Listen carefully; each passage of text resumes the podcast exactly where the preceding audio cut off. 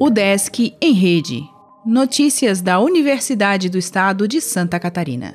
Olá, meu nome é Glênio Madruga e esta é a edição 438 do Desk em Rede. Tese feita por pesquisador da ESAG fala sobre inovação social e direito da criança.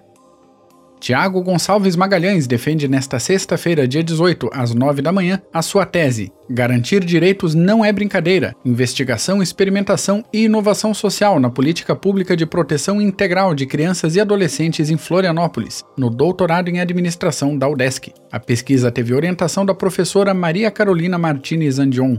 A tese envolveu um estudo de cunho etnográfico com pessoas e organizações dedicadas à garantia dos direitos das crianças e dos adolescentes de Florianópolis. O estudo aborda as dinâmicas de aprendizagem e co-construção de conhecimentos no enfrentamento dos problemas públicos, refletindo sobre os laboratórios vivos de inovação social.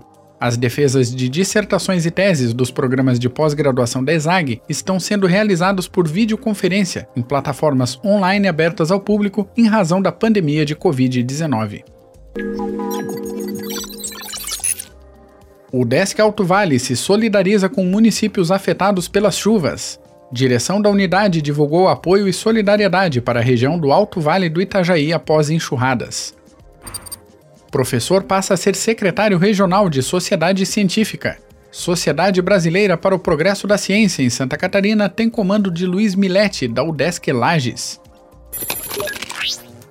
O Desk Joinville lamenta a morte do professor Antônio Araújo. Câmara do Consune discute calendário de 2021 da UDESC. Dissertação avalia desempenho de acadêmicos no ENAD. Eleição da FAED homologa um candidato à direção. Graduandos de Biblioteconomia fazem série de podcasts. Os links estão na descrição do episódio. Assine nossa newsletter e conheça os outros podcasts da Udesc. Acesse udesc.br/podcasts. O Desk em Rede é uma iniciativa da Secretaria de Comunicação da Universidade, com produção e edição de Glênio Madruga. O podcast vai ao ar de segunda a sexta-feira, às 11 horas da manhã.